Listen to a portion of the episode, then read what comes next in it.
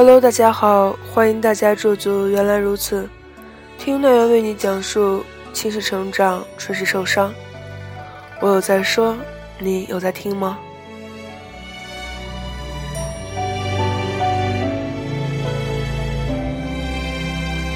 又走过了一个城，又爱上了另个人之后，给你唱过的情歌，唱给别人。我曾经和一个二十几岁的男孩租住在同一个屋檐下，因为一次同时的晚归，我们有机会坐在客厅里喝光他那瓶爱尔兰奶油威士忌，借着月色和酒意。他和我讲起在奥克兰度过的全部青春。他的高中和大学是在逃掉一半课的情况下进行的，到朋友家打游戏，在酒吧里喝酒，去俱乐部看脱衣舞娘，拼命地往他内裤里塞小费。后来有了女朋友，就带着她到电影院和西餐厅，花光父母寄来的每一笔钱。毕业之后，女朋友忍受不了南半球的寂寞，回国去过公主般的日子。他留在这里，在朋友开的公司里做一份饿不死的工作，每天睡醒了去上班，累了就回家，没有限制，十分自由。他对这种生活比较满意。他的房间门始终敞开一半，从里面飘散出的腐烂味道。分不清是太久没洗的衣服还是碗筷。桌子上摆着一个巨大的电脑，从里面传出来的声音是关于现代人穿越到古代的游戏。他的被子永远是没有叠起的状态，在床中间揪起一个帐篷的形状。地板上散开喝了一半的瓶装水。有一次在厨房里碰到他在洗咖啡杯，看着他笨拙的姿势。我突然有点难过，为那股沉淀了太久的霉菌味道，也为他的生活。我和他讲，现在是学校放春假的时间，我在打三份工。他没有耐心听完我讲的故事，他说：“我觉得你那件衣服穿的太久了，该换了。”岁月冲淡了认真。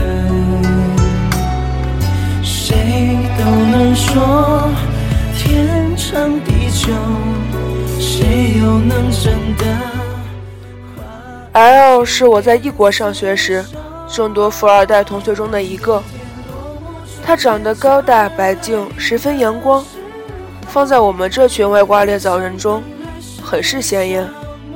他的每件衣服都精致贵气，书包上、鞋子上满是 GUCCI 的 logo。微信上经常晒出各种限量的时尚产品，鲜红色崭新的宝马很嚣张地停在校门口，墨镜遮住半张脸，是无所顾忌的那一类男孩。那时的我，为了攒出每一个学年的学费，除了上课，就是在几个街区外的餐馆打工，有的时候帮朋友去大楼里的办公室清洁卫生。一辆破旧的小尼桑永远开在赚钱的路上。很多个夜晚，从打工的餐馆回到家，忍着困意把作业写到凌晨。马路上偶尔有人醉着飞速驾驶，警车在后面，红蓝灯交替着闪烁，可以叫得醒半睡的我。来自性格里隐隐的自卑。让我在做每一件事的时候都格外用力。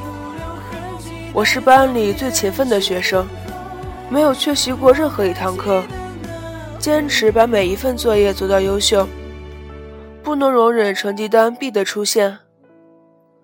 因为钱的匮乏，我在别的地方拼命地赋予自己很多尊严。有一天，当我跑了几个街区，从打工的地方来上课。上气不接下气的时候，L 抱着双臂，打量着我那件浸了油渍的上衣，皱着眉头说我觉得你真的要变成打工仔了。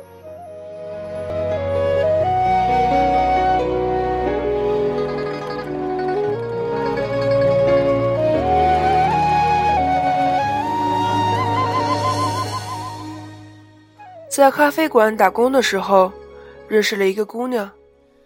姑娘很漂亮是那种精心修饰过的漂亮。化妆品武装到头发丝儿。每天九点准时来喝一杯摩卡，坐在角落里，眼神勾住每一个看似还不错的男人。后来，姑娘总是带着不同的男人来聊天男人请她喝咖啡、吃西餐，她秀出诱人的事业线，却总是没什么结果。有一天，姑娘和我礼貌的告别，很坦诚的说：“我的钱越来越少了，签证也马上到期了，不能每天都来了。”她的指甲很长了。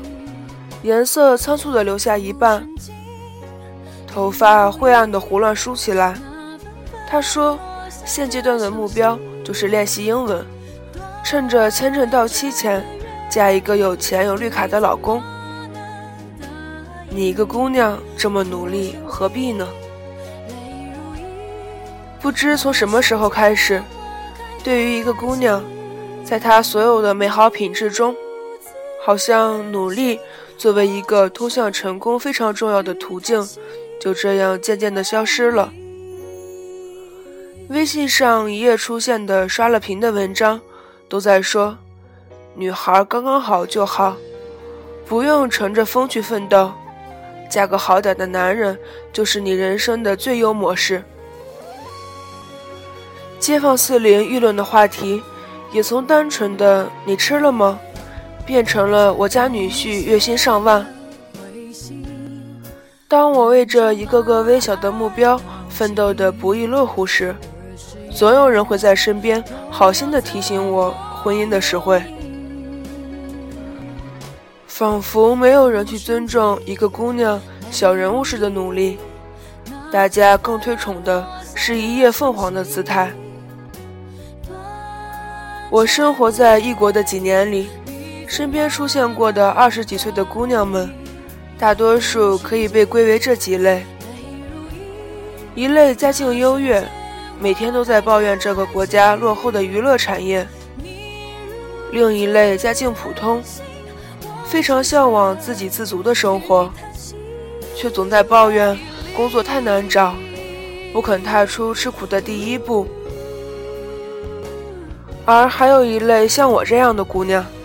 不情愿让家庭和爱情为自己买单，甘于在生活里做个张牙舞爪的女战士，接受着第一类姑娘的瞧不起和第二类的负能量。我认识的一个女孩，曾经作为同学，在课堂上出现过几个月，后来辍学嫁人了，短短几年内收获了绿卡和儿子。职业变成了她梦寐以求的家庭主妇。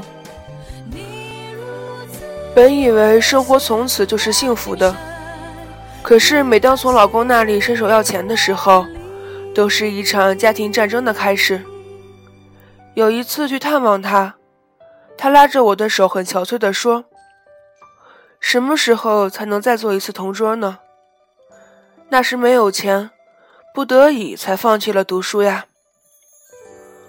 我一直不接受对于贫穷的抱怨。相比生活中各式各样的不幸，贫穷是种选择，而并非无奈。蔡澜谈到对于贫穷的态度时说过：“趁着年轻努力赚钱，一份工不够打两份工，两份工不够打三份。”在这个国家里，报纸和网络。每天都在更新着数以万计的工作，不能做一名大公司里的白领，那就去做一份简单的体力工，去超市里包装蔬菜水果，到加油站做收银员，往各家各户的邮箱里投报纸。告诉老天，有你真幸福。还记得吗？那个晴天，你笑我哭红的眼。阳光下，你弄湿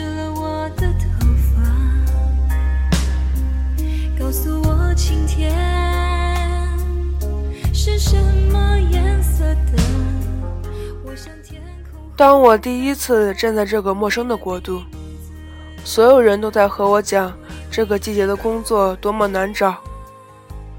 为了养活自己，我打遍报纸上所有的电话，走遍商场所有店铺。一个最初连钱币数额都分不清的女孩，在别人的排挤和质疑中存活了下来，靠的是咬着牙向上的意志力和拼到底的不服输。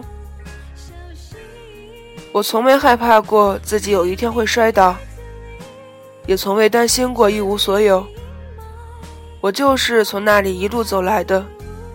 我知道，只要肯努力，活下去并没有那么难。